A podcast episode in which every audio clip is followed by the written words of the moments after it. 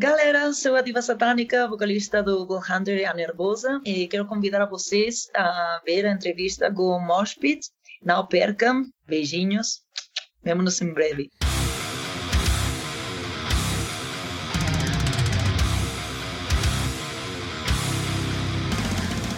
Bom dia, boa tarde, boa noite. Estamos de volta aqui com o melhor podcast de rock e metal da internet, o Mosh Pit Virtual, o quarto episódio da nossa história. Estamos aqui.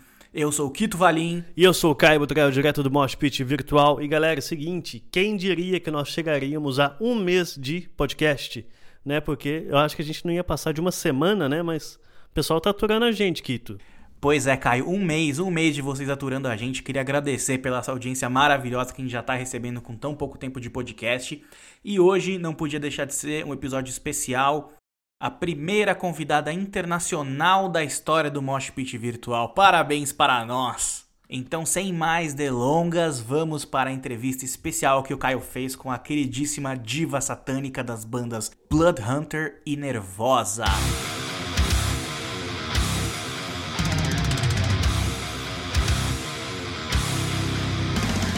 Como está aí na Espanha, essa pandemia? Como que está a sua vida? Um, tudo bem, apesar das circunstâncias da pandemia que eh, fez muito mal em, em, toda a indústria musical, na cultura em geral. eu, eu, trabalho como enfermeira e, aqui, ainda que não estou num sítio muito perigoso, dia a dia é um pouco hum, desesperante porque hum, eh, não, não há boas novas em seis meses. Eh, estamos já todos um pouco cansos de sempre o mesmo, sempre o mesmo, mas tentamos de ser otimistas, eh, pensar no futuro, nas coisas que podemos fazer. Eh, há que focar nisso porque senão um perde o, o sentido de tudo. Pouco mais. Sim, é, eu acho que essa pandemia, eu estava falando com o Shimir, inclusive, esses tempos uhum. para trás, e ele falou, Caio, se a gente não focar em algo, é, assim, em algo positivo, a gente vai padecer, a gente vai simplesmente parar de fazer tudo na vida, porque o momento já está propício a gente Sim. ficar um pouco mais para baixo. Há que aproveitar o, o, tempo que, que tenhamos para fazer coisas que nos que gostemos delas e tentar passar o maior tempo possível eh, desfrutando de, dessas coisas e da gente próxima eh, no possível. E penso que aí está, em, em focar-se no positivo, nas coisas boas que temos, que são muitas. Sim, e essa coisa de ser enfermeira, se não me engano, é enfermeira psiquiátrica, não? Sim, sim, sim. Eu tenho uma dúvida. É, eu gosto problema. muito da. sim. Assim, é, eu tenho uma dúvida porque essa é área, é uma área que eu gosto muito. Eu sempre tive interesse uhum. de estudar por fora, mas eu não atuo nisso. É, uhum. Você consegue utilizar essas questões da psiquiatria como influência para escrever músicas ou é uma coisa que você deixa não, isso daqui é meu trabalho, ela fica lá dentro, lá do consultório ou lá do hospital, e quando eu estou no estúdio, eu sou outra pessoa. Ou você consegue utilizar essas experiências aí? Sempre há coisas, porque a vida eh, são experiências que, eh, por vezes, eh, não podemos obviar. estamos muito influenciados por, por todas essas coisas mais emocionais que têm muita repercussão no nosso dia a dia. E incluso para escrever letras, eh, mesmo bandas como Lacuna Coil fizeram um álbum, o Delirium, eh, focado nisso, na, na psiquiatria, nas experiências das pessoas com enfermidade mental. E penso que é um grande âmbito para explorar, porque é muito desconhecido. E muita gente tem muitos problemas que não sabe como falar ou com quem falar eh, por vezes eh, está muito mais próximo do que do que pensamos. Eu acho que é um tema muito muito importante e que todos deveríamos de reflexionar para para ver eh, até que ponto isso é normal ou é saudável, porque nestes tempos, por mais eh, há coisas que parecem muito estranhas, mas são normales, porque estamos confinados nas nossas casas, que por vezes são muito pequenas, não podemos ver a gente que queremos.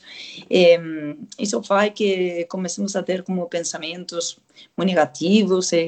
Não é tão longe isso de, de sentir-se como depressivo ou sentir ansiedade. Todo mundo na vida passa por, por todos esses estadios eu. Sim, todos. É uma coisa muito normal. Eu penso que deveríamos como normalizar muito mais todas essas experiências, porque são fases da, da vida, salvando as distâncias com coisas terríveis como esquizofrenia ou transtorno bipolar, todas essas coisas são distintas, mas é, ansiedade, a depressão, é, tudo isso todos todos podemos ficar com, com esses eh, esses sentimentos. É muito importante penso falar disso para para poder ajudar essas pessoas que estão passando mal. E penso que neste álbum da penso não sei que neste álbum da da Nervosa vai oh. haver uma influência em alguma letra sobre isso e, penso que vai ajudar muitas pessoas eh, como como outras letras que que se fizeram Antes, por exemplo, Kill the Silence, que fala de, dos abusos, eh, dos abusadores, da gente que faz mal a outra, eh, dessa perspectiva da vítima que quer eh, ajudar a outras pessoas que passaram por essa experiência para ajudar a empolgar e a mirar adiante, à frente. Nossa, sensacional. É, eu não sabia que nesse novo álbum teria já uhum. essa influência sua de, de, de abordar é, essa temática. E eu tenho uma dúvida, porque aqui no Brasil, infelizmente, é, saúde mental ainda é considerado um tabu. Como é, uhum. é, e, e, assim, e na Espanha, isso ainda é um tabu ou é uma coisa que todo mundo já, já, já sabe, ou o pessoal sabe que existe, mas prefere fingir que não existe?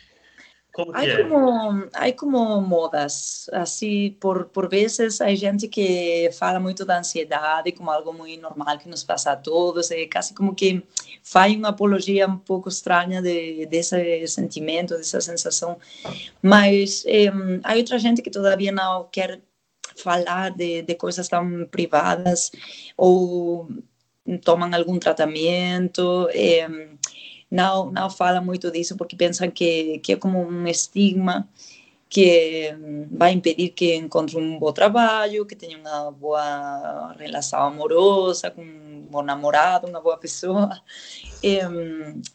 Eu acho que isso eh, não deveria influenciar na, na, vida das outras pessoas. Se, se uma pessoa quer falar de, do que acontece pessoalmente, penso que está bem, mas eh, também penso que também está bem quando uma pessoa não quer falar e um, querer reservar isso para o mais íntimo. Um, não sei, eu acho que aqui na Espanha é como essa dualidade de falar tudo muito ou esconder. Ou não falar nada. Hum, exato. É. Ou a pessoa se expressa demais, ou ela simplesmente não fala absolutamente nada e ninguém fica sabendo o, que, o, que, né, o que se passa dentro dela. Hum, exato. É, bom, você teve um boom de reconhecimento merecidíssimo e gigantesco aqui no Brasil, né? Desde que você foi anunciada como a nova vocalista de uma das maiores bandas que nós temos aqui no, né, aqui no país, junto ao Angra e ao Sepultura. Acho que a Nervosa já atingiu esse posto de ser uma banda gigante brasileira, é um orgulho nosso. Uhum. E muita gente começou a te seguir e a se inspirar em você, né? Uhum. É, como que foi o seu início na carreira musical e quando você se descobriu uma vocalista e principalmente uma vocalista de metal extremo, né? Com groove. um, mira, quando eu sempre gostei muitíssimo da, da música, de qualquer um, tipo de música, mas quando entrei na adolescência, eu penso, foi quando descobri o rock, o metal.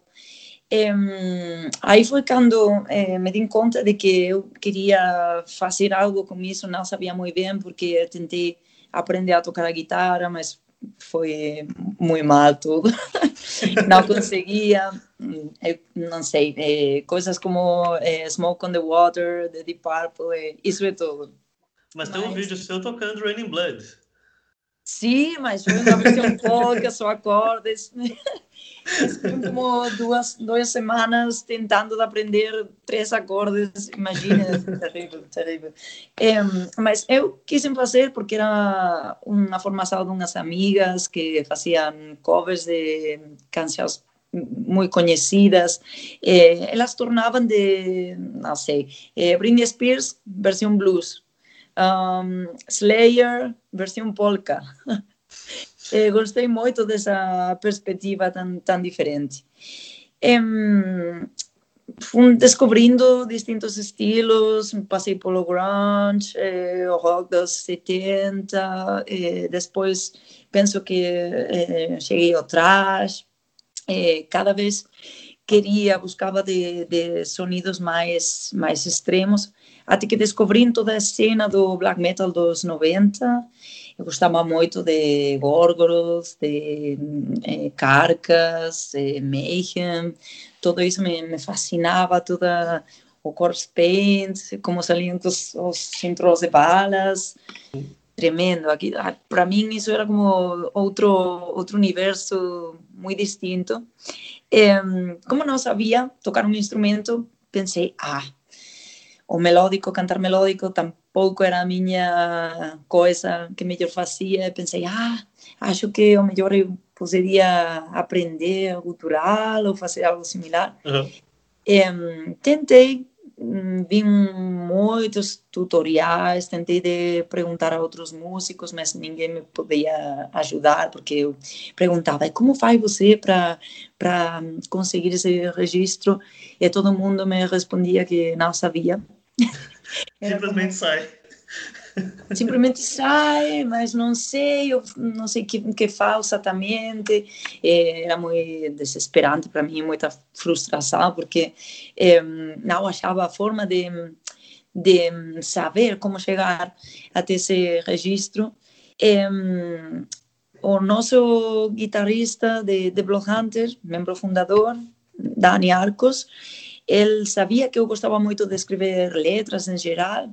E me pediu se eu podia escrever uma, uma letra para uma música de Blood Hunter. Eu pensei, já, aqui eu tenho que, que tentar, esta é a oportunidade. E escrever uma letra. Ele me pediu se eu gostaria de tentar ir a, a um ensaio e ver que que passava. E eu fui um ensaio, mas cantei todo o tempo mirando para para o muro, porque tinha muita Timidez. vergonha, era, não me gostava nada como o sonido. eu pedia todo o tempo, não, todo mundo fora, fora do, do lugar. Eu, quando eu encontro o, o registro, o som, todo mundo pode voltar e íamos ver, mas não conseguia encontrar nada muito bom. En, en 2013 gravamos a primeira demo e aí foi quando eh, descobri que, que tinha muito que aprender, que eh, o Tural é um registro eh, nos inícios muito complicado, porque se você não encontra esse ponto justo onde focar a, a voz e, e toda a colocação da, da boca e demais, você pode fazer muito muito dano na, na musculatura, nas cordas vocais. aí, aí tentei um pouco de, de aprender de outras coisas, eh, tentei tomar aulas de, de canto melódico, segui perguntando a outros músicos profissionais. E depois de muito, muito, muito praticar e, e muita observação de, um mesmo, de como sentes, se abres mais a boca ou fechas mais. Dependendo disso, o som cambia muito.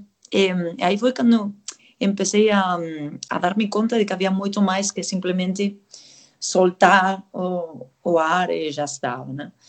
E, penso que aí entre 2015 e 2016 já comecei a ter mais confiança no que estava a fazer.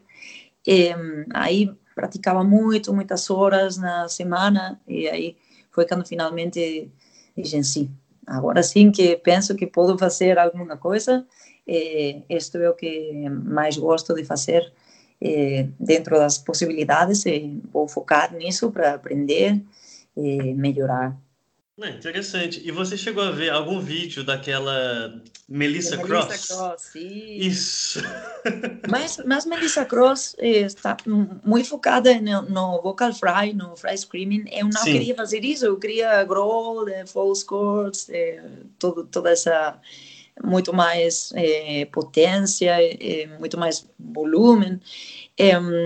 quando vi no tutorial eh, no começo foi impressionante porque havia muitos músicos conhecidos, Randy Blythe, Lamb of God, Angela Gosso, mas com o tempo eh, no internet havia como comentários de que simplesmente eles não estavam eh, nas aulas, mas eh, gravaram, filmaram o, o DVD para dar mais promoção e, uhum. e, dar exemplos de, de pessoas que podiam melhorar muito, incluso sendo já pessoas, músicos profissionais.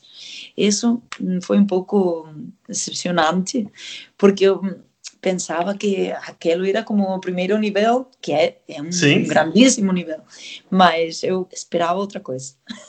Sim, sim. Eu estava falando com o Trevor, que é o vocalista do, do Black Dahlia Murder, e ele falou: Caio, eu passei durante os primeiros anos de banda cantando por três dias e ficando sem voz por quatro.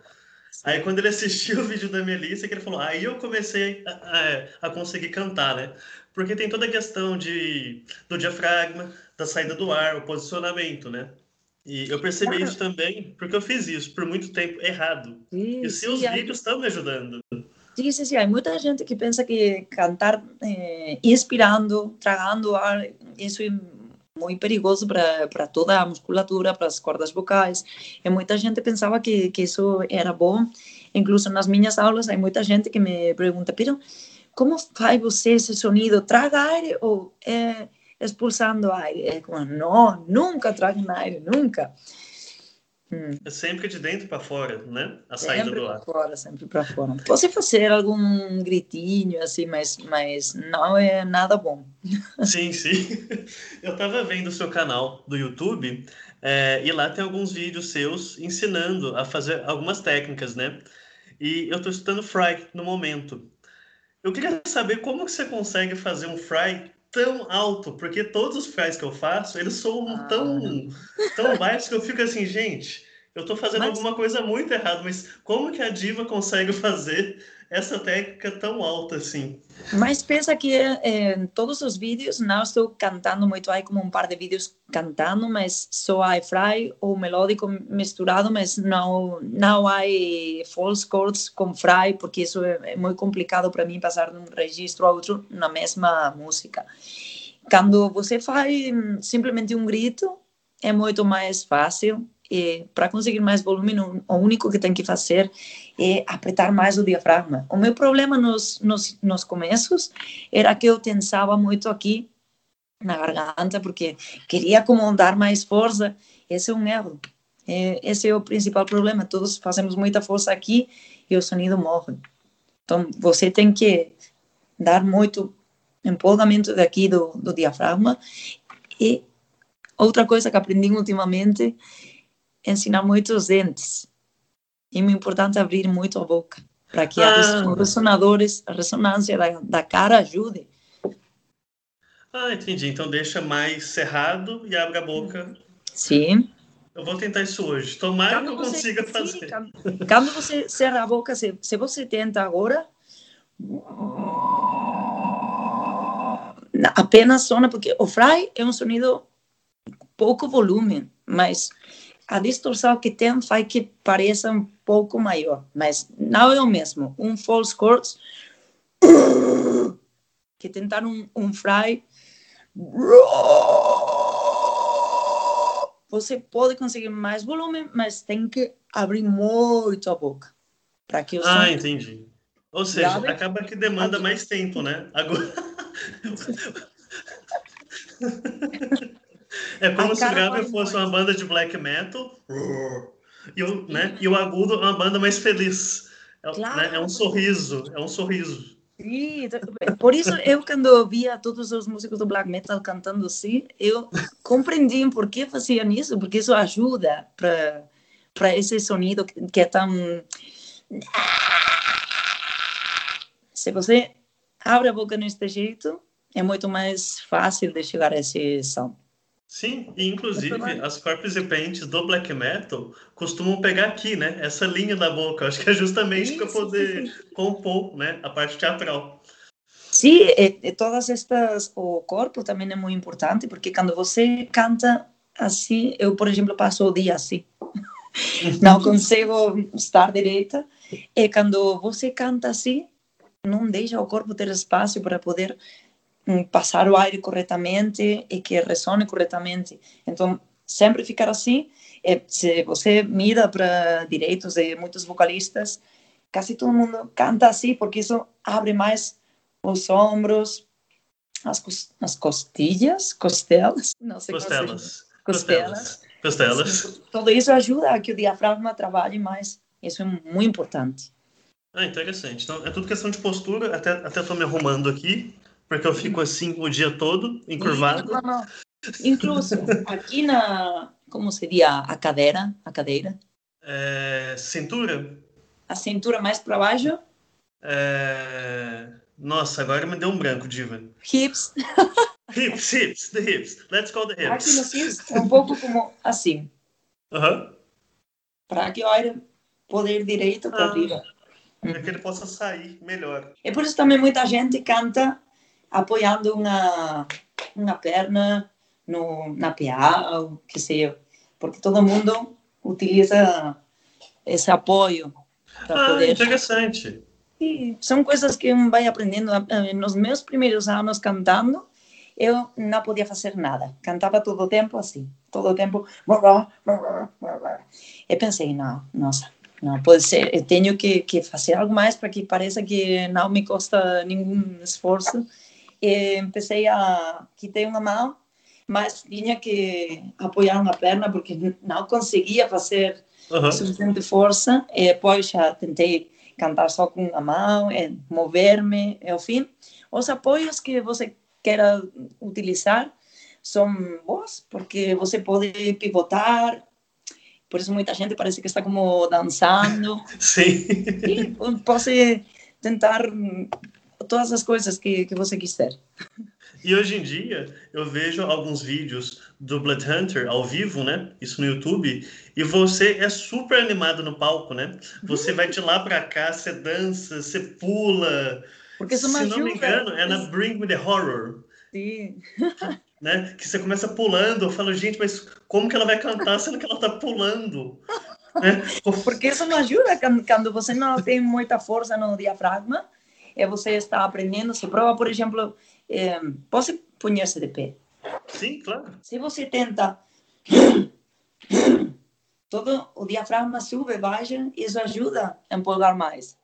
Ah, interessante. Então é tudo parte da técnica, né? É tudo pra parte da técnica. ajuda. É, movo, cada vez eu tento mover-me um pouco mais, porque isso me ajuda também a, a reservar o ar e poder aguentar toda a, a estrofe que tenha que cantar nesse momento, porque se me quedo estática não não posso. Incluso no estúdio passo muito mal porque hum, faz anos que não havia os micrófonos que há agora, como eh, o Shure, SM7 e coisas assim mais específicas que, que podes eh, agarrar com, com a mão. Uhum. E tinhas que estar com o micro assim, quieta, para que Sim. o som fora todo o tempo uniforme, era, não podia, nossa, não podia cantar assim como um, um pau, era impossível para mim. E cansava-me muito mais, era terrível para mim. E, e, de feito, nessa última, neste novo álbum da Nervosa, gravei todo o tempo com, agarrando o micro, porque era muito mais preciso de, de me mover todo o tempo.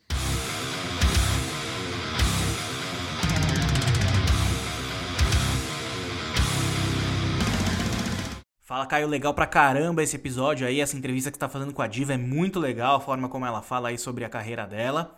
É, mas você preparou aí um outro material pra gente também, né? Você tem aí agora uma resenha de um álbum novo, diz aí pra nós. Isso aí, Kito. E eu tô trazendo hoje para você e para os nossos queridos ouvintes aqui do Mosh Pit Virtual o novo álbum da banda Devil Driver, chamado Dealing with Demons One. Esse é o nono álbum de estúdio da banda, né? Desse gigante do death metal melódico e metalcore lá dos Estados Unidos.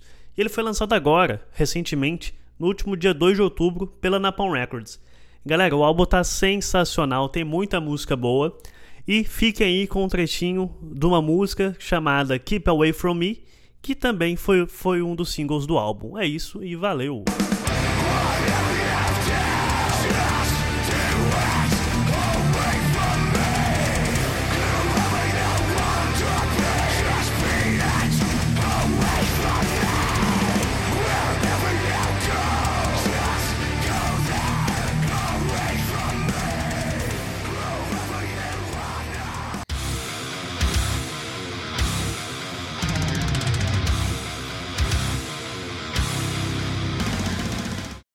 Caiu legal pra caramba, cara. É, Devil Driver é uma banda que eu escuto há muito tempo. Aquela música Hold Back the Day é espetacular. Fez parte da minha formação como headbanger.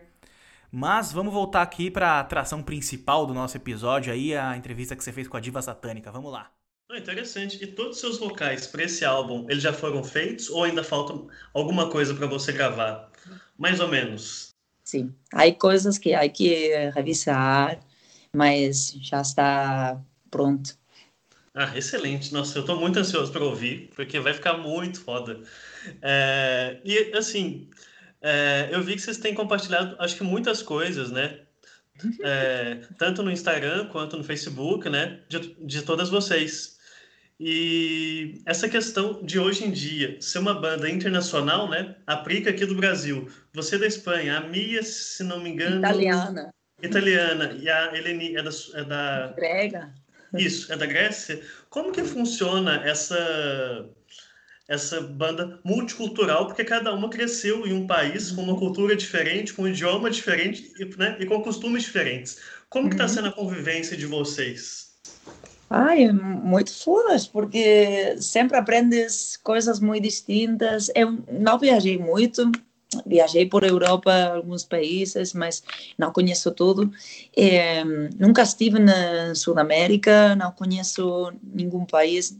É, todas essas coisas que vas ouvindo de isto é típico do Brasil ou isto é típico da Itália, vas comprovando que há coisas que são clichês que são verdade e que há outras coisas que não, que, que não tem sentido, mas é muito, muito divertido porque é, cada uma tem como uma perspectiva muito diferente. É, Eleni, por exemplo, quando fala, parece como que é, tem muito, muita força falando, é tão pequenininha, mas, mas fala com muita, assevera muito, é pelo por entonação que, que usa no, no idioma, na língua, e fala com esse acento inglês, ou está, está aprendendo espanhol também.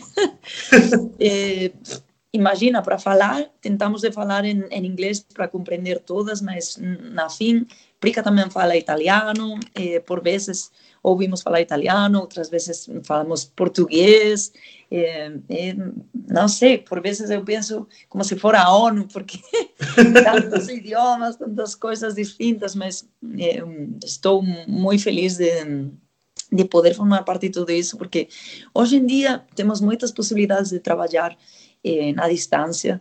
Há muitas bandas profissionais que trabalham assim, como, eh, por exemplo, Gojira, eh, hay integrantes que están nos Estados Unidos e outros moram em, em França, eh, não sei, Abort, eh, há membros na Bélgica, em Estados Unidos. Penso que não é um impedimento, porque hoje em dia com, com a internet podemos fazer tudo instantaneamente, podes ter reuniões, podes eh, compor músicas, eh, testar coisas, gravar, enviar, é muito, muito fácil nesse sentido. Sim. Isso é até o caso do Megadeth, né? Que o, o Kiko é um brasileiro, né? E, e que mora na Finlândia, a banda dos Estados Unidos, e o Dirk, eu acho que ele é belga. Acho que o bateria é belga. Se não me engano, ele é belga. Né? Então é toda essa.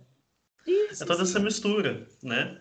E assim, antes de você chegar a ser vocalista da banda, você já conhecia a Prica e a Nervosa? Você já tinha tido algum contato ou foi o primeiro contato assim, que você teve foi o e-mail, olha, a gente quer te testar. Como que foi tudo isso daí? Sim, claro. Conheci Nervosa desde os inícios, porque Nervosa é a, primeira referência desta, desta etapa, destes últimos anos. É, é o exemplo perfeito de, dessa banda que começou a trabalhar muito nova e que conseguiu pular muito, muito rápido. Eh, todo mundo conhece. Só tem três álbuns e já tocaram no Rock in Rio, em grandes festivais em toda a Europa. E isso não é fácil para a maioria da, das bandas. Eu, mesmamente, com a minha banda Bloodhunter, nunca toquei em Europa, mas lá de Espanha, Portugal. E é muito complicado para as bandas espanholas tocar fora. para qualquer mulher na cena do metal extremo, Nervosa é um, é um exemplo de, de, é uma inspiração do que todos gostaríamos de, de fazer algum dia para mim foi eh, uma honra tremenda que aplica pensar a mim para ser a, a, vocalista, porque eh, o ano passado a minha banda Bloodhunter abriu shows na Espanha para Nervosa. E, aí foi onde penso que Prica viu como eu eh, trabalhava no cenário eh, e fora. Esse foi o meu primeiro contato pessoal, porque apesar de que eu a Nervosa, não sei, seis, sete vezes em, em direito. Sim, porque venho muitas vezes a muitas vezes à Espanha, em outros festivais eu pude ver. Um, e sempre gostei muito delas. Penso que isso são uma, um exemplo de desta nova era para todas as mulheres do, do metal extremo. Sim, excelente.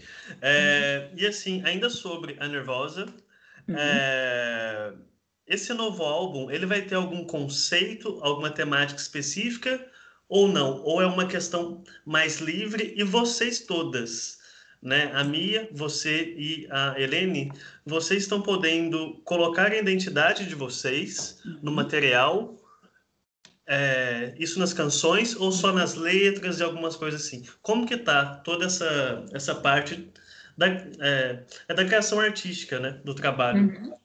Mira, Prica é uma pessoa muito, muito, muito generosa, sempre está disposta um, a ouvir as ideias, a trabalhar juntas. E desde os inícios sempre disse que ela queria trabalhar conjuntamente.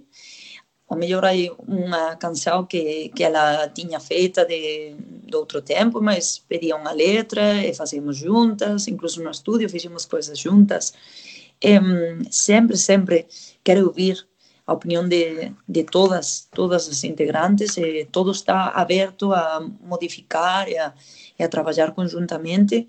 E isso é muito bom porque isso permite que todas tenhamos a oportunidade de um, aportar desde a nossa experiência desde a nossa perspectiva.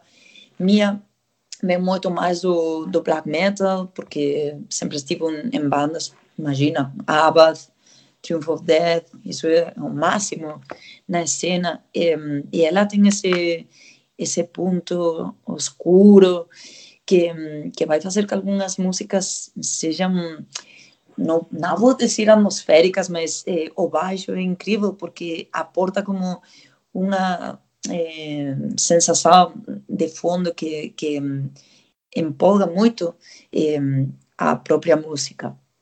E a Lenny vendo um, sonidos muito mais alternativos, gosta muito de Bring Me Horizon, coisas como Slipknot? isso. Sim, Slipknot, sim. Vai. Ai, meu Deus. Tá, a primeira vez que eu ouvi como vocês diziam Slipknot, para mim foi como, excusa. Mas como assim? Como você fala Slipknot? Sim. Agora já, já entendo Slayer, um, Def, todas essas coisas que antes não compreendia, agora entendo. Oh, mas, mas, mas, mas, assim, mas como que vocês falam Slayer, Def, Slipknot aí na Espanha? Como que é a pronúncia das... Na Espanha falamos fatal o inglês, muito mal, muito mal. E, em lugar, também fazemos a nossa adaptação, por exemplo, eh, Judas Priest, nós falamos Judas Priest. Aqui também, aqui também. É, aqui por também. exemplo, é, não sei, é, uh, não sei agora, não, não lembro assim coisas mais específicas, mas um, ah, não sei. É, Slipknot sí que falamos así, Slipknot. Slipknot. Não, wait, como... Slipknot, Slipknot. Slipknot. Slipknot. Isso é muito diferente pra gente. E é, Gojira, pois é. Gojira. Todo é, mais... Gojira tem mais ênfase, né? Sim, Bring Me The Horizon é Bring Me The Horizon. Bring Me The Horizon. Ah, mas assim, aqui no Brasil até que a gente, assim, a gente deu uma boa aportuguesada nas palavras, Sim. né? A gente transformou, acho que muitas coisas em português. E eu lembro que quando eu conheci aquela banda Avantasia. Do Tokyo Summit, eu chamava de Avantasia. Nós falamos a fantasia. É, eu, é, eu também falo a fantasia. Assim, hoje em dia eu falo a fantasia, né? Mas o certo é a vantagem, mas para mim... Claro, aqui é Slayer é Slayer. Slayer. Slayer. Ó, jazz no Brasil, o pessoal fala jazz. Ao invés é de jazz, é jazz. Sim, todo aqui é como todo, todo espanhol. Não importa se, se o nome é inglês, não, todo espanhol. Tudo espanhol. Tudo espanhol. Me diz uma coisa, o que, que, te inspira a fazer arte, né? O que, que te motiva a, a, a, enfrentar essa vida no underground e agora, já a coisa mais mainstream, né? Com a Nervosa. Mas o que, que te inspira, né? A fazer isso? Acordar e escrever música, ir para o estúdio, viajar e turnê, né? O que, que te faz fazer isso? Mira, eu acho que no, no underground há muita inspiração porque se passa muito ruim muitas vezes. Eh, as salas são eh, terríveis, eh, não pode dormir porque tem que conduzir com 10 horas. Um sente está muito, muito cansado, não come bem. por vezes um sente assim como desesperança, não sei. Isso faz como que um seja mais reflexivo, eh, por vezes eh, isso misturado com que, em verdade, todos, todos queremos essa vida, mas no underground não conseguimos chegar até esse ponto. Eh, aí é como uma mistura de sentimentos que, que por vezes, eh, não sei, não, não, vou dizer que no, no gothic metal tudo é tristeza, mas eh, por vezes eu senti muito isso, como esse esse desejo de poder fazer coisas e, e, de querer fazer coisas e não poder e nunca chegar e, trabalhar muito para que não passe nada muito importante estar muitos anos pelejando para que ao fim as bandas por vezes cansam e deixam os projetos quando você descobre uma música nova de uma banda que gosta muito eh, descobre que levan como, sei, 20 anos trabalhando e que não perdem essa esperança de, de fazer mais coisas, continuar a carreira, e pensar que ainda podem fazer coisas novas e distintas. Isso para mim é muito, muito inspirador, porque não todas as bandas conseguem. Chega um ponto que há muitas bandas que até, até aqui, eh, isso é tudo. Por exemplo, Slipknot chegaram muito, muito alto. Sim. E houve um ponto no que aí as coisas pararam né, e quiseram fazer outros projetos, como Stone Sour, e agora Corey Taylor com seu projeto em solitário.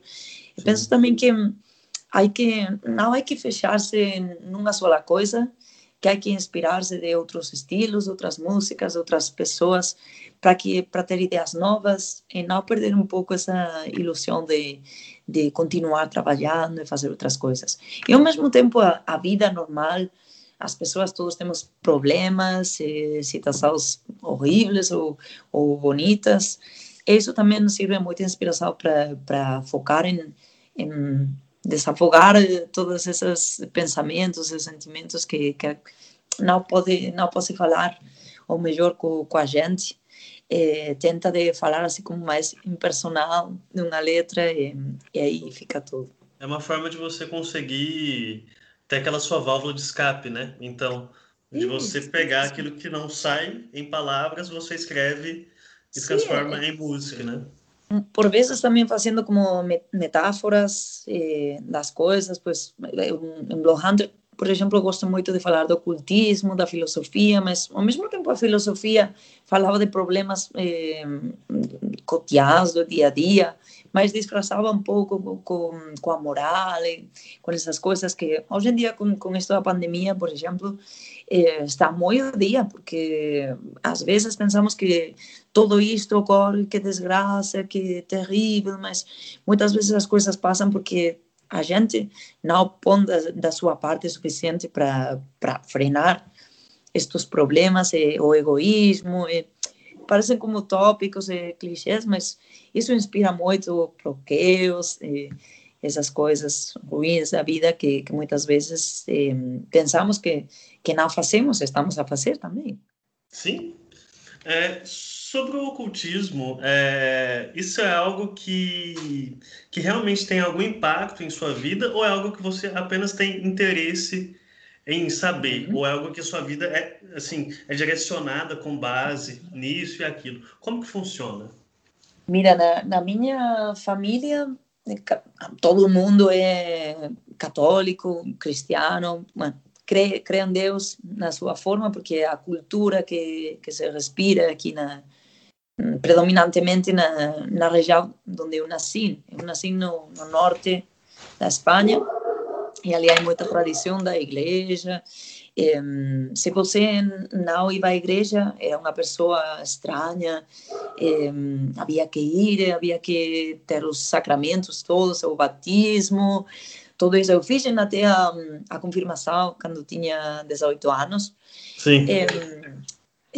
não sei, eu gosto muito da religião, de, de, da história, dessa forma de entender a vida com apoio, seja Deus, seja energia, o que você precise, mas pôr um nome não penso que ajude muito. E essa foi uma coisa que eu pelejei muito contra isso, porque eh, na minha casa todo mundo era como hay que crer em Deus, hay que não era exatamente que rezar ou hay que ir à igreja, mas havia esse trasfondo de cultural que havia que respeitar. Eu sempre pensava que por que por que eu tinha que, que seguir esse caminho, não podia ter outro pensamento diferente. E quando comecei a escutar black metal e, e a ver todas essas eh, religiões paganas e outros costumes, tudo isso me inspirou muito para buscar outras informações, outros caminhos. E assim foi como eu hum, acho que cheguei ao satanismo, mas não como adorar o satânico, coisas como essas, senão como a liberdade de poder eh, revelar-te contra o que está estabelecido e que deveria ser o moralmente aceitável.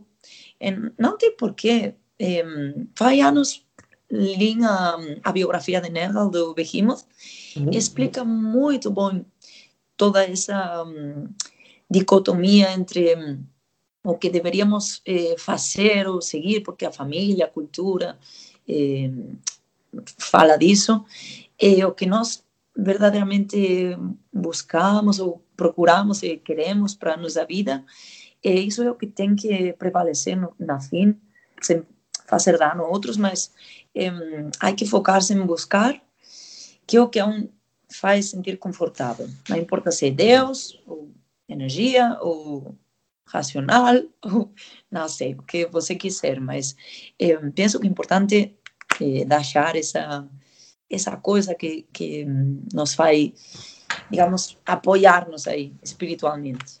interessante. E assim, é, isso foge daquela ideia que você falou e que foi assim comigo também, né? Que uhum. você tem que ter alguma fé e tal. Até porque o Brasil é um país, eu acho que majoritariamente cristão, e acho que a Espanha também é, né? Sim, Espanha sim. e Portugal, né? Esses países hum. do sul da Europa. Então, isso foi algo que realmente me. Acho que mudou a minha forma de enxergar as coisas também, sabe? Uhum. Porque eu comecei a pensar, acho que dessa forma, com uns 14 anos. Eu nunca mais deixei de pensar assim. Uhum. Eu tô com 26, né? Então. Uhum. É... Isso é muito bacana e eu acho que eu consigo me ver em algumas das suas letras por conta disso também. Uhum. Então, isso que eu acho legal. Eu não, não penso que hum, o cristianismo e a religião sejam mala coisa se você eh, foca nas coisas positivas que, que pode eh, encontrar aí. É como um sustento, um apoio, tudo ok, mas quando chegam os fanatismos, isso já não é bom nem no cristianismo, nem no paganismo, nem, nem nenhuma coisa. Sim, justamente. E essa questão, por exemplo, é, você escreve uma música baseada em sentimentos pessoais e utilizando uhum. essas influências do ocultismo. Mas uhum. uma pessoa aqui do Brasil, ou da, sei lá, acho que do, do, do Canadá, alguma coisa, uhum. elas vão ler aquela música, né, a letra, vão ouvir uhum. e vão entender o que você está dizendo. Eu acho que uhum. isso é uma coisa muito foda na arte em si, né? Porque pessoas de vários lugares, uma uhum. coisa que você escreveu sozinha, isso na sua casa, pessoas do mundo inteiro acabam que se identificam com aquilo, né? E com aquele sentimento que você expressou, né? Eu, eu gosto muito de que a gente possa dar a sua própria interpretação das, das músicas, porque eu, eu mesma, quando escuto músicas de outras pessoas, gosto de, de pensar que está falando de algo que tem que ver com a minha própria experiência, ainda que o melhor não é assim, mas é, faz como essa conexão entre o músico e o fã, que eh, você acha tão especial, tão único. Eu penso que isso é o que o que há que tentar. Eh, não é preciso falar explicitamente de todos os problemas que um tem na vida, mas dar como esse toque de, de em vez de eu também me sinto por vezes triste ou também passei por problemas em malas situações é uma coisa boa é também falar de coisas positivas muitas das minhas letras do último álbum do Blood Hunter falam de tentar eh, seguir adiante, de romper com, com as coisas que um não gosta, que lhe fazem mal, e, e tentar eh, continuar para frente com força. Eh, isso era o que nesse momento melhor eu precisava mais ouvir para minha própria experiência, foi o que finalmente escrevi. Sim. E tem algum músico que te inspira como letrista? alguma pessoa que escreva letras que você fala, nossa, essa pessoa realmente toca lá dentro de mim e eu quero ser igual a ela. Tem algum músico que você tenha? Sim, sim, sim. Mira, eu gosto muitíssimo de, de Danny Fields, de Credo Fields, porque penso que é um músico muito infravalorado. Penso que pode fazer todos os registros dentro do metal extremo e a gente não se para ouvir eh, corretamente incluso con Blood Hunter fizemos um cover de, de Gilded Count e quando tive que tentar sair do meu registro para aproximar-me a algumas das coisas que eu fazia, não todas, porque isso é impossível para mim, foi muito difícil. Para mim foi muito difícil porque tinha de pensar todo o tempo que ia fazer, ao mesmo tempo que tinha que falar frases muito longas e muito complicadas de, de falar, porque todo é Sim. muito difícil. E ao mesmo tempo é bonito, bonito tudo o que di, porque apesar de Gilded Kant não é muito poético, mas eh, toda a história da, da música é maravilhosa. E se você presta um pouco de atenção às, às músicas do Cradle of Field, as letras são incríveis.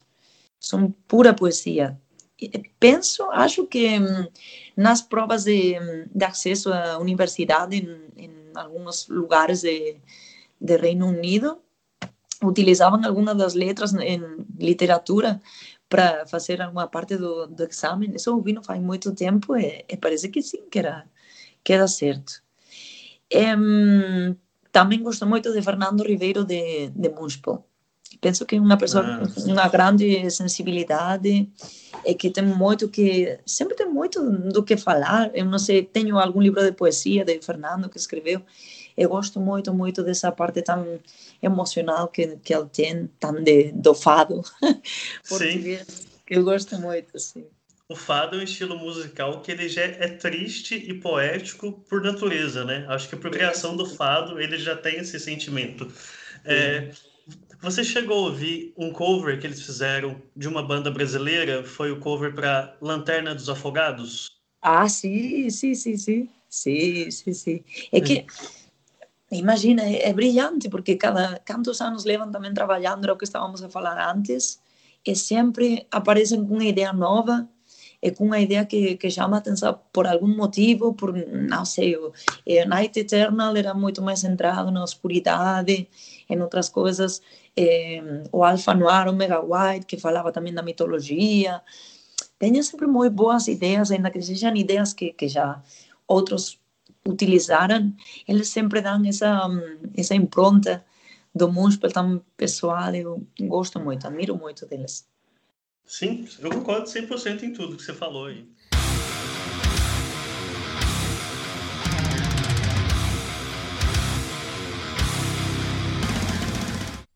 Cara, muito legal. Eu tô muito ansioso para ver como é que vai sair esse trampo da, da Diva na banda Nervosa. A expectativa aqui é a mil.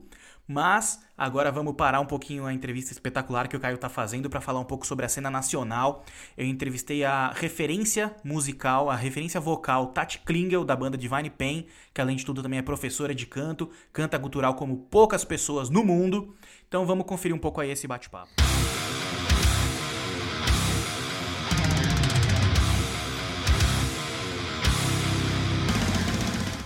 Oi, Tati, tudo bem? É um prazer ter você aqui no Mosh Pit Virtual. De verdade, eu queria agradecer tá, a sua presença, você ter aceitado o nosso convite. E eu queria que você começasse se apresentando para a galera que ainda não te conhece, falar um pouco sobre sua carreira, seus projetos. Boa tarde, Kito. Boa tarde, Caio. E um alô aí para a galera que está ouvindo o Mosh Pit Virtual. Me apresentar um pouquinho para vocês. É... Meu nome é Tati Klingel. Eu sou vocalista da Divine Pain e da Rock Moth. E também sou instrutora vocal. Eu ensino a arte de berrar e com esse enfoque em todos os estilos de metal. Pô, da hora. É, o Divine Pain lançou em julho a música Scarlet, que é uma música espetacular, inclusive o clipe tá muito louco. E eu reparei que, ele tem, que essa música tem uma letra bem forte. Eu queria te perguntar quais são suas principais influências na hora de compor. Ah, então a, a Scarlet ela foi a primeira música que eu fiz junto com o Danilo, né? Ele vem com o projeto da Divine Pain desde 2008. Então, eu acho que eu tô desde 2018 com ele, na verdade, que a gente está estruturando de fazer é, músicas juntos. E daí, finalmente, agora, depois de dois anos que, que eu comecei a conversar com ele, surgiu a primeira música em conjunto, né, com essa parceria que eu, que eu tenho com o Danilo. E ele sempre é, conversou comigo em relação ao que falar, é, qual que seria o estilo, qual que é a vibe, na verdade, que ele quer das músicas. Então, sempre sendo muito forte, sempre sendo muito pesado. É, e as minhas principais influências na hora de compor é, eu gosto bastante de ler sobre o assunto é, em, em, diversas fontes, então, e às vezes até conversar com pessoas que, que manjam do assunto, né? Então, para Scarlett, eu me inspirei um pouco na Babylon, né? Então, é, depende muito do da tema, depende muito da vibe do instrumental que eu tento buscar algumas influências, né?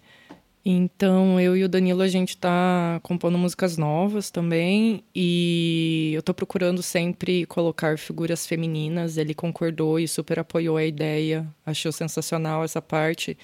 Então, de procurar deusas que simbolizem algo muito forte, né? É, é, um, é algo que eu tô me identificando bastante em fazer. Diferente na época que eu tava na Mercy Killing, a banda era mais política, então a gente buscava algumas questões mais de revolta. Eu acho que na Divine Pain e na, na Rock Moth tem muito uma questão muito mais surrealista. Então, e ao mesmo tempo, né, trazer um pouco para nossa realidade, de demonstrar algum tipo de força, algum tipo de poder, porque um, um metal, death metal principalmente, tem essas questões, né, transformar tudo em monstros, tudo em deuses. É, eu, eu gosto bastante, me identifico muito com o estilo por essas questões. Essa liberdade que a gente tem de, de criar uma arte em si, de colocar elementos muito surrealistas, lendas, e trazer isso talvez um pouco para nossa realidade também, para simbolizar algo e fazer as pessoas se identificarem. Então, eu gostei bastante do, é, da recepção né, do público em relação a Scarlett, em relação à letra é, por, por essa questão de acharem forte. E no início até me deu uma certa dúvida, né, de, de colocar é, I, I am mother, I am the whore. Então, é algo que, que eu pensei, nossa, é muito forte falar isso, mas ao mesmo tempo é muito bom. Isso para cantar, nossa, era maravilhoso cantar essa parte da música. E é isso que eu, que eu quero, assim, né, pra, pra banda. É essas questões dessas frases fortes, dessas frases que simbolizam muito é, para várias pessoas.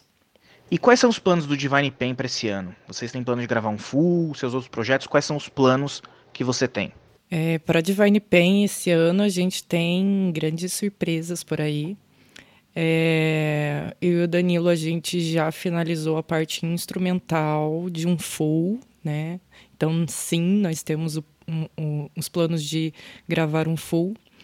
E a gente finalizou então a parte instrumental, vou, vou, começar a fazer a parte de estrutura de melodia de voz, de letras.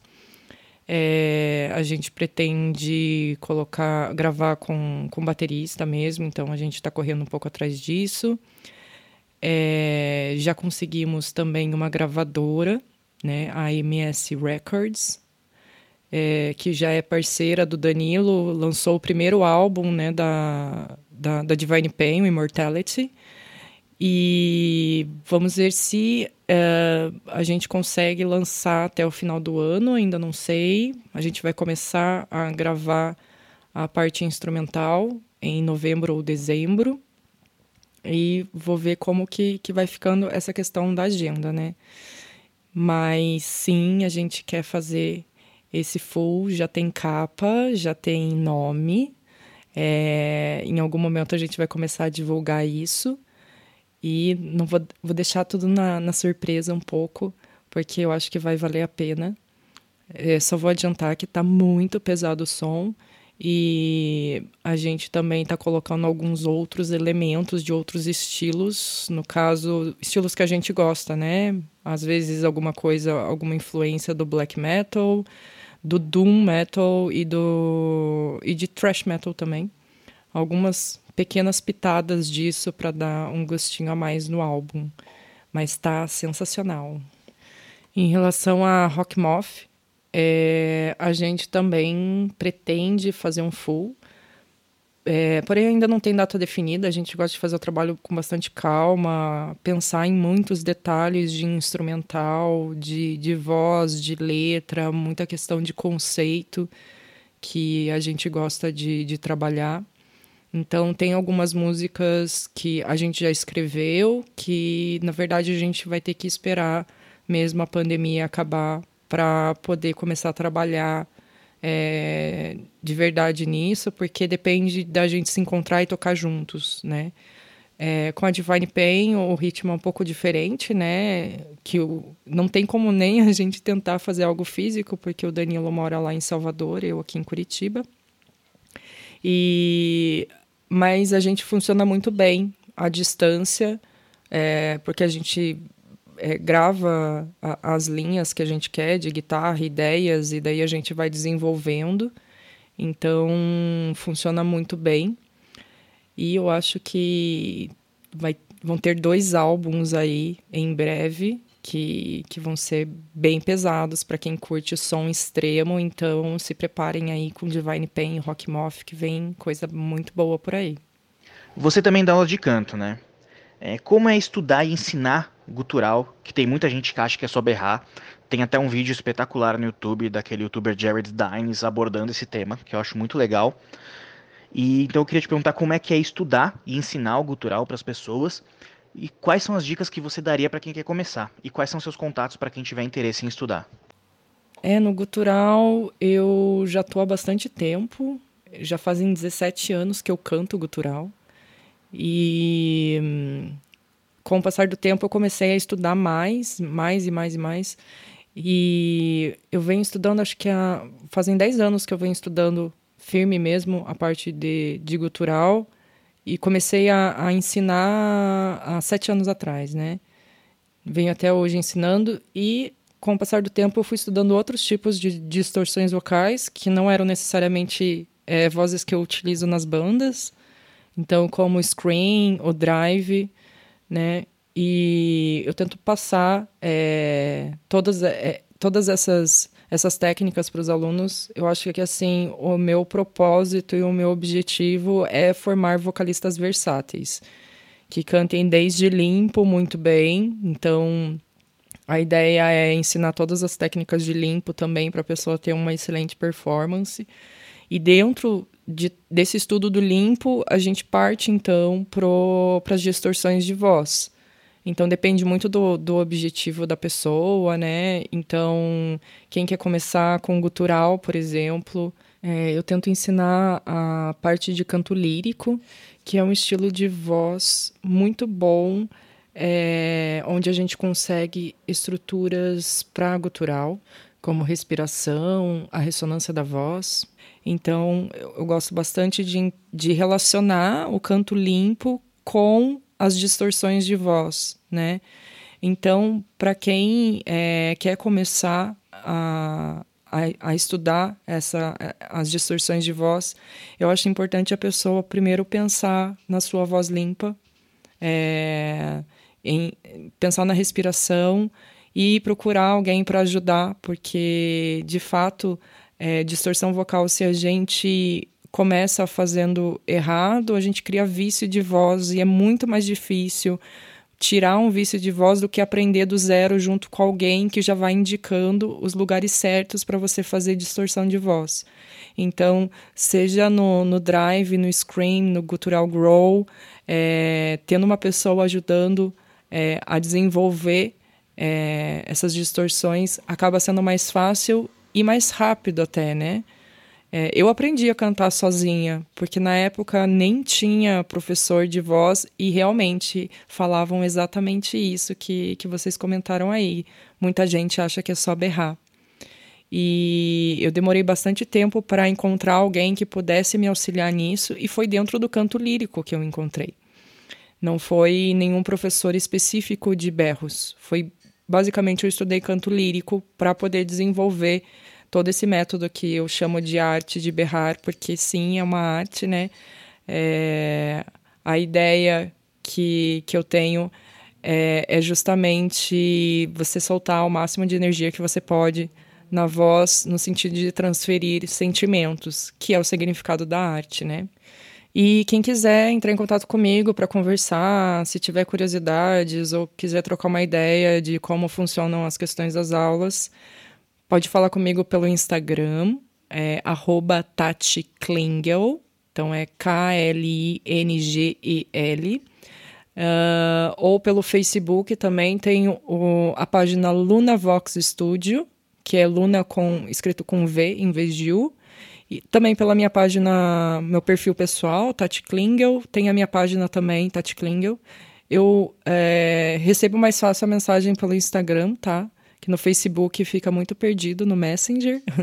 Então, mas pode tentar entrar em contato comigo, daí a gente vai conversar por WhatsApp, eu passo meu número, fica mais fácil de trocar ideia e, e, e ver o que, que, que, que vocês procuram, né? Então, estou à disposição de todos para conversar. Tati, mais uma vez, muito obrigado. Muito obrigado mesmo por aceitar o convite. E eu vou deixar aqui o espaço para você dar algum recado, seus contatos, os links dos seus projetos. Muito obrigado por, por participar do Mosh Pit Virtual. Valeu.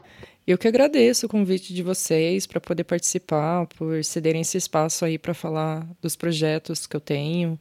Então, gosto bastante de, de poder compartilhar isso. E o recado que eu vou deixar é Aprendam a berrar porque é muito bom e é muito liberador. é, continuem fazendo música mesmo na situação de caos que a gente está. Música é uma coisa que faz muito bem para a alma.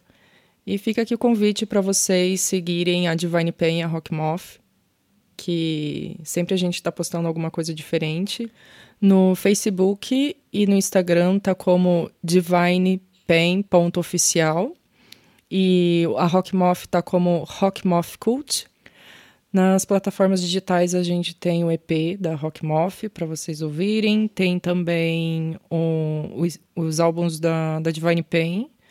E tem o single, né, com Scarlett. Em breve espero colocar o álbum novo, né? Não vou falar o nome ainda, em breve a gente vai divulgar. E avisar que no dia 15 de novembro a Divine Pain vai estar apresentando uma música no Acesso Music Fest. Vai ser um, um, festival muito, muito bom. Tá com um cast de bandas muito, muito legal. E a gente vai apresentar uma música do álbum Immortality, uma versão que a gente fez aí. É uma regravação.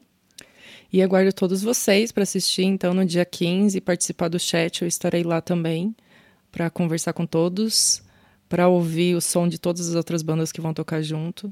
Então, aguardo vocês e um abraço a todos.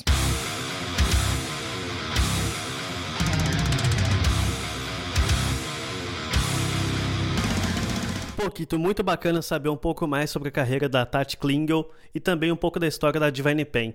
A Tati, né, que canta pra caramba, como você mesmo disse anteriormente, como uma das pouquíssimas pessoas do mundo que tem essa capacidade vocal Cara, é muito foda saber disso.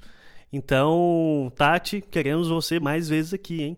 Pois é, e é muito legal ver um episódio como esse que tem a Tati, tem a Diva representando as minas no metal, porque elas estão ganhando cada vez mais espaço e de maneira extremamente merecedora. É isso aí, as minas têm muito a mostrar e muito a ensinar para nós marmanjo aqui que acha que sabe alguma coisa e não sabe porra nenhuma. E para atestar o que eu tô falando, eu vou chamar agora a última parte da, da entrevista que o Caio fez. Fiquem ligados que o episódio já tá chegando no fim. E semana que vem vai ter mais.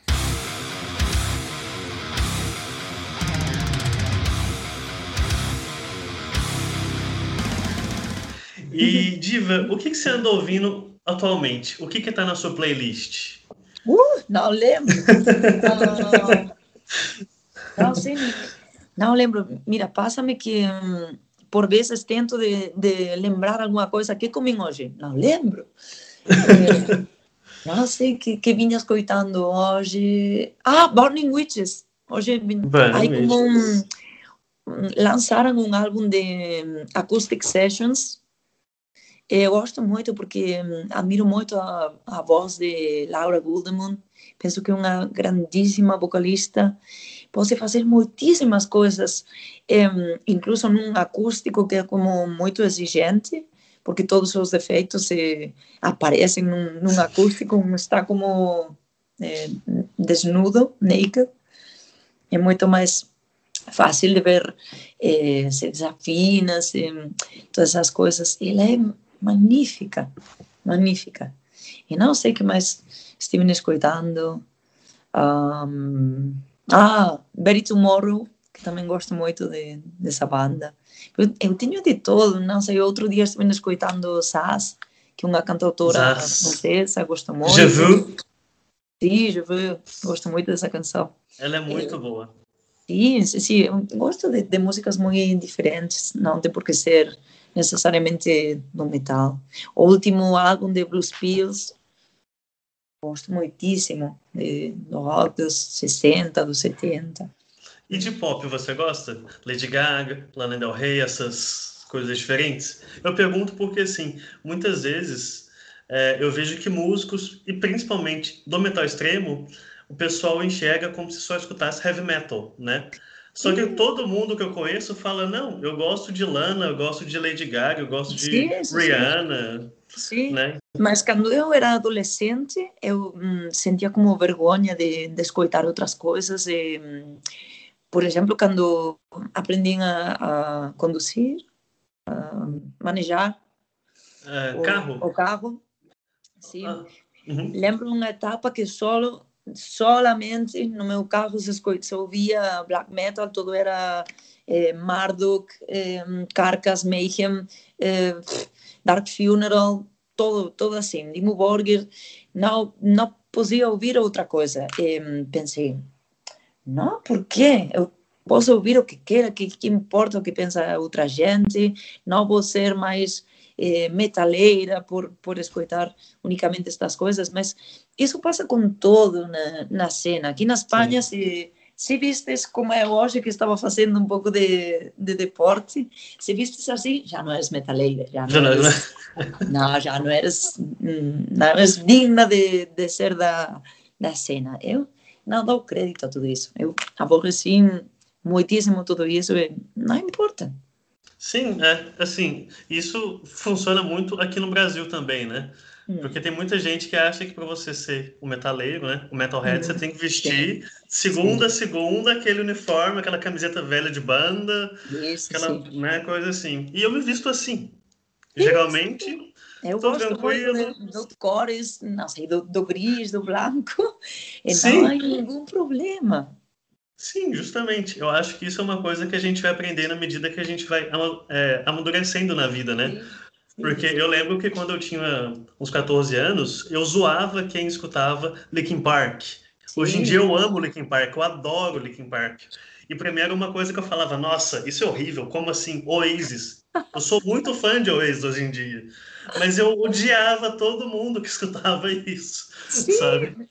O mesmo passou com para mim com Bullets for My Valentine é uma das minhas bandas preferidas hoje em dia, mas nos inícios, quando eu ia a um pub e ouvia Tears Don't Fall, eu pensava, nossa, que triste, chovendo todo o tempo, que, que essa gente todo o tempo chorando por, por uma mulher, mas depois comecei a gostar porque eles falam muito também da ansiedade, de problemas mais, mais assim, dos sentimentos, e gostava muito, pois. Sim. Bom, é, por favor, me corrija se eu estiver errado, mas, Blood, mas você entrou no Bloodhunt em 2012, né?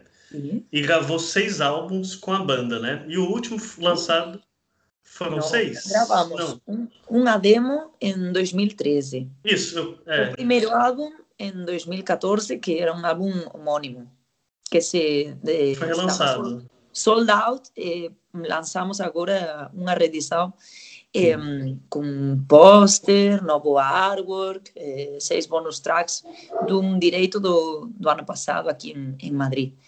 E temos outro álbum mais, que o of Faith, que é de 2017.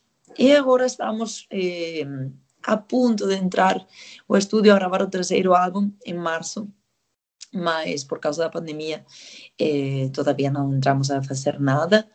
E penso que vamos eh, aguardar um pouco, porque com esta situação que não podes fazer apresentações em vivo, eh, não se pode girar, não há turnês, pensamos que, que seria terrível não poder apresentar um projeto como, como no que estamos trabalhando para assim no vivo. E possivelmente aguardemos um pouco mais. Sim, sim. E esse, é, assim, eu tô ouvindo muito, muito, muito o Live em Madrid. Uhum. Né? E o ponto alto, assim, do álbum, para mim, é a da Sun, que eu amo essa música, acho maravilhosa essa música. Os seus vocais lá no refrão é uma coisa que eu falo, mano do céu, que coisa foda. Mira, o Dying Sun fala precisamente eh, do bem e do mal. Ah, interessante. Essa, Sí, no, no videoclip original, no videoclip eh, tentamos escolher diferentes personagens que ilustraram um pouco essa dualidade. Hay uma monja que eh, está se como flagelando, mas como que desfruta disso. Há um palhaço, um clown, que é terrorífico, não faz nada de, de risa. eh, há coisas assim, referências à, à Bíblia, elementos mais clássicos. Incluso eu lembro que hum, está chovendo, eu tenho umas alas de como de ángel, mas uhum. depois eu sou como vestida de negro, como Sim. fazendo um alter ego, toda é assim essa dicotomia também. Eu acho muito legal essa música, sim, e eu acho que Double Hunter é a minha, a minha favorita de todas. Eu tô ouvindo, ouvindo, ouvindo. Eu acho que a maior parte dos streamings que tem nela são meus. acho que a maior parte são meus. acho que a maior parte são meus. Porque tá assim, repeat, repeat, repeat, repeat, repeat o tempo todo. E. e assim, é, vocês pensam em, é, em fazer algum show, essa, essa, essas, essas lives, gigs, né? Que estão tendo agora é, é, durante a pandemia para tocar alguma música, aproveitando esse lançamento do Live Madrid e desse relançamento do primeiro álbum, né? Vocês uhum. estão com algum plano de fazer alguma uma live gig on the internet? Este ano antes da pandemia, o, o, nosso plano era, já que vamos lançar a, a reedição desse primeiro álbum, era focar todos os shows nessa cenografia do primeiro álbum, e focar em tocar mais todos os temas do primeiro álbum, com algum do segundo, mas focar-nos nisso, em trabalhar uma cenografia diferente, mudar o vestuário, tudo. Mas por causa da pandemia, isso nada, é. porque já não há festivais, tínhamos festivais no verano, algumas datas em, em, eventos, mas já nada.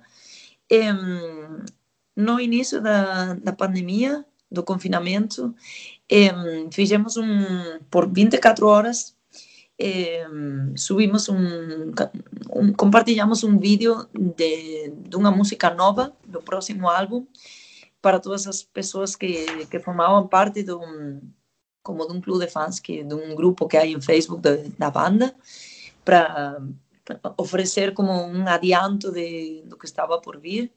Mas eh, quitámoslo porque não queríamos desvelar muito mais e, e que a gente a compartilhar porque era uma versão demo, todavía não podíamos entrar no estúdio. Eh, cada um desde a sua casa gravou umas imagens interpretando a música e isso foi o que o que compartilhamos. Mas eh, lançamos também um cover de, de Credo Phil e penso que não vamos fazer streaming ou coisas assim, porque é um, tínhamos um streaming de feito para finais deste mês, mas também se cancelou porque havia como eh, a possibilidade de que eh, fora público, eh, finalmente não se vai fazer.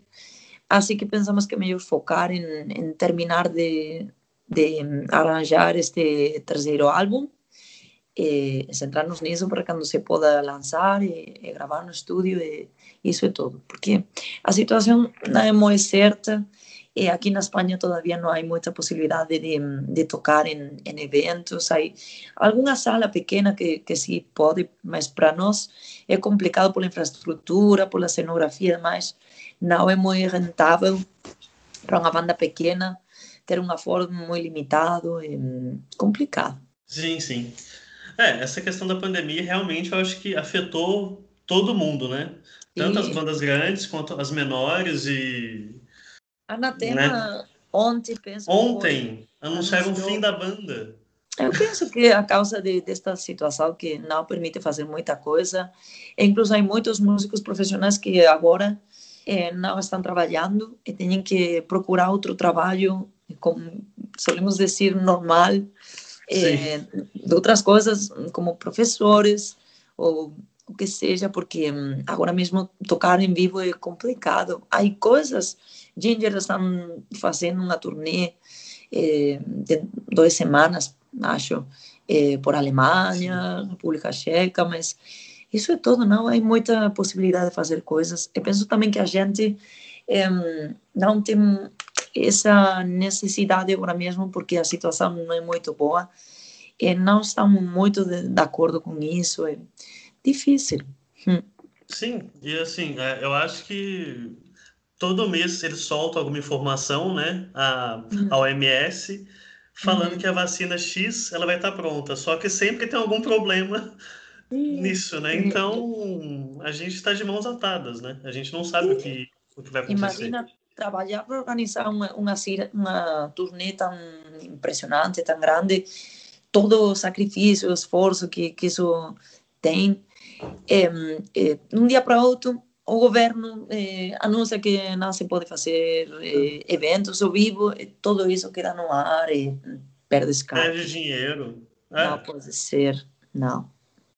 E, Diva, uh, você também dá aula de canto, não dá? Uhum. Você dá aula de canto para alunos brasileiros também ou não? Eu, assim, também. eu pergunto também. porque caso algum ouvinte nosso queira, então, ó, galera, que, é, é. Acho que tive uma, uma aluna em, nos inícios de, do anúncio da Nervosa. Ah. Recebia muitos e-mails eh, perguntando sobre isso. E tive já uma aluna, sim, brasileira. Não, Ó, pessoal duas, que está ouvindo, duas. procure a diva. Sim, sim, sim, duas? Sim, Ana Lima, mas não lembro o nome da, Na primeira, mas duas. Sim, sim, sim. Então, que o pessoal que queira, que quiser fazer aula contigo, é só mandar uma mensagem? Como que funciona assim? Normalmente, quando a gente me escreve por mensagem direto nas redes sociais, eu remito sempre o, a um correio eletrônico, porque por vezes no Instagram tenho tantas mensagens por ler que, que perdo as importantes. Eh, quando abro uma, pido que por favor me, me escriban de novo o correo electrónico para poder controlar un pouco mellor eh, as persoas que queran ter aulas. Eu teño como unhas instruccións de como son as aulas, como posso reservar e todo isso mando através do, do correio eletrônico. Então, pessoal que está nos ouvindo, né, os ouvintes, vocês querem aprender a cantar bem direito? Vão fazer aula com a diva, vocês vão ficar foda. Vamos mexer, vamos cantar certo. Beleza? Sim, eles podem escrever por um, redes sociais e aí eu respondo que, por favor, poderia você ser tão amável de enviar um correio eletrônico? Se você quiser, eu posso colocar no final, é, quando nós formos editar o episódio, eu posso colocar os seus contatos, porque aí já fica lá. Porque aí, sim, sim. sabe? Aí, aí já coloca o seu e-mail, o pessoal já, né, já te manda mensagem. Sim, sim, sim. Ah, então fechou. Obrigada. É, fica. Não, que isso, Diva. Eu te agradeço demais por essa entrevista. É, bom, aqui no Brasil, tem algum lugar específico que você tem vontade de conhecer ou você ainda não está muito ligada nas coisas aqui do país? Brica fala muito de muitos lugares incríveis, mas não sei especificamente. Penso que o Brasil é um país muito grande e que há muitas coisas que ver. Imagino que será muito diferente o norte do sul. É, claro. É, não sei, mas é, toda essa natureza, o Amazonas, isso sempre me fascinou muitíssimo. Eu gostaria muito de conhecer toda essa, essa parte. É, excelente. Essa parte é uma coisa que eu ainda não fui também, porque é muito grande o país. Eu nunca nem passei perto. Claro, claro. porque eu estou em Minas Gerais, né? É, uhum. Eu moro na cidade do Sepultura, uhum. né? Que é, Be que é Belo Horizonte. Então, isso ainda fica muito longe, mas uma hora eu vou chegar lá. Uhum. É, eu tenho uma pergunta, que é o seguinte: é, o vocal da antiga vocalista da Nervosa, uhum. da Fernanda, é muito diferente do seu. Uhum.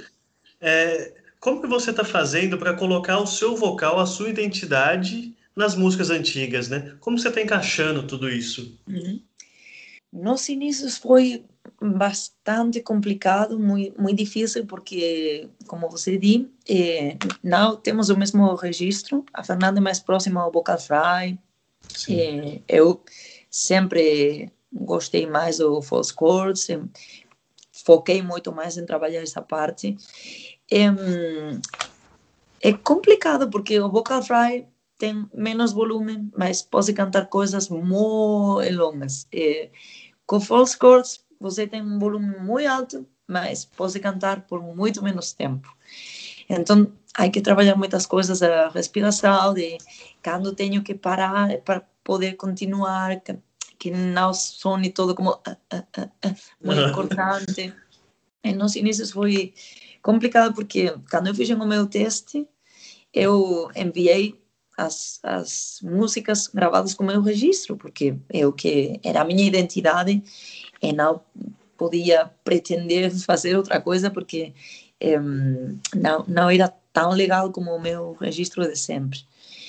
Um, há coisas que aprendi muito eh, gravando este álbum porque eh, o Full Scores parece como que é uma coisa de um som e já está e não, você pode tentar misturar com não exatamente muita melodia, mas pode tentar de entonar, de, de ter algo de entonação nas, nas músicas para que não todo seja tão estático.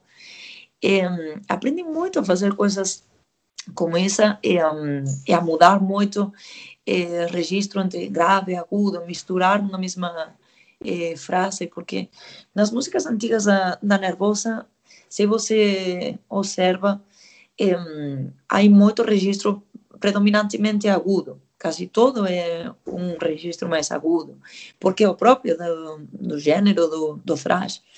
Mas eh, neste último álbum da Nervosa, é, já havia algumas músicas mais próximas ao death metal.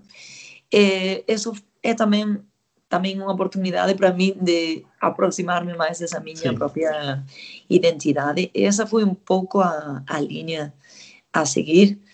É, por esse motivo, porque eu não sou uma vocalista de vocal fry, posso tentar fazer coisas, mas a minha identidade é outra e não seria justo fazer ser a nova vocalista pretender ser outra pessoa ou fazer outra coisa que que não tem que ver comigo. Sim. É, e bom, é, eu tenho mais duas perguntas para ti, até porque eu não quero tomar muito mais o seu tempo, porque já está em uma hora e dez quase. Agora, tem outra entrevista agora. Nossa. Tem como fazer mais duas rapidinho? Sim. Tem? É... Tem algum, tem algum vocalista brasileiro que você conheça, que você goste, ou, ou você não tem muito conhecimento dos vocais aqui do Brasil, das bandas e, e tal? Eu, eu gosto muito de Fernanda. Penso que, que tem uma forma de, de cantar que eh, conecta muito com a gente, porque quando ela quer que eh, você sinta raiva, você sinta raiva com a sua forma de cantar. Isso eu penso que é o mais importante eh, a hora de, de cantar, ou transmitir com a voz, com a interpretação que você quer eh, do que está a falar. E gosto muito de, de Mayara, Mayara Puertas de, Puertas. de Torture Squad. Foi das primeiras pessoas que eu conheci fora da, da Espanha, das primeiras mulheres que eu conheci eh, do metal extremo. E sempre admirei muito Mayara porque um, tem uns graves muito graves, uns agudos muito agudos. Eh, pode fazer qualquer coisa. Eh, admiro muito a Mayara. Eu também gosto muito de Milena Mônaco da, da Sinaia. Penso sim. que também é muito, muito similar ao meu registro. É, gosto muito, sim. Oh, que legal, você conhece bastante coisa aqui do Brasil. Isso é muito bacana. e, Diva, é, eu gostaria muito de te agradecer, muito mesmo, assim, por essa entrevista, por ter disponibilizado esse tempo. Eu sei que a tua agenda tá cheiaça, está cheia de coisa com álbum, com banda, com entrevista e tal. É, então, muito obrigado mesmo por esse tempo que você despendeu aqui para nós do Ai, nosso pitch virtual. Foi muito Foi bom. muito bom. E assim, então eu gostaria de deixar esse espaço final para ti, para você dar alguma mensagem para quem está ouvindo a gente, para os seus fãs. E é isso. Sinta-se à vontade. Sempre você será bem-vindo aqui no Mosh Pit e tem todo o nosso apoio. Muito obrigada.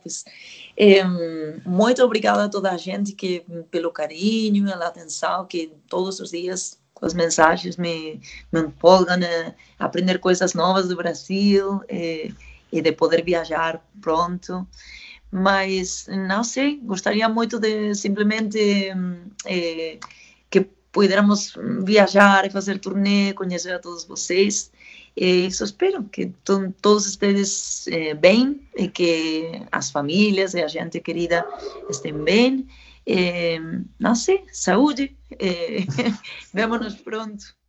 Isso aí, Kito. E galera, é o seguinte: para quem se interessou e quer saber um pouco mais sobre os projetos da Diva, siga ela no Instagram dela, que é Diva Satânica Oficial. Sigam as bandas Nervosa Trash e Blood Hunter Band, também no Instagram. E galera, é o seguinte: caso você queira aprender a cantar direito, a fazer um cultural responsa, manda um e-mail para a Diva no e-mail rossievadi, R-O-S-S-I-E, V-A-D-Y, arroba gmail.com, que ela vai te responder e vocês vão aprender a cantar direito. Então é isso aí, rapaziada. Vamos mexer.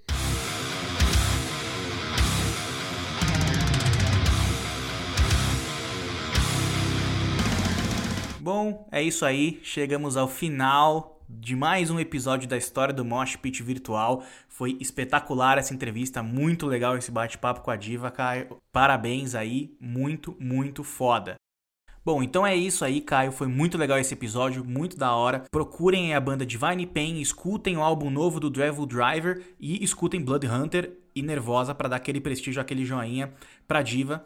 Também, se você tá ouvindo o nosso episódio no YouTube, já se inscreve no canal, dá um like no nosso vídeo. Se você tá ouvindo a gente no Spotify, segue a gente, fique esperto que toda semana a gente tá fazendo esses episódios e vamos fazer a história do Mosh Pit virtual subir cada vez mais. A gente chegou no primeiro mês, a gente quer chegar no milionésimo mês. Então é isso aí, galera. Vejo vocês semana que vem. Um abraço, Caio. Valeu!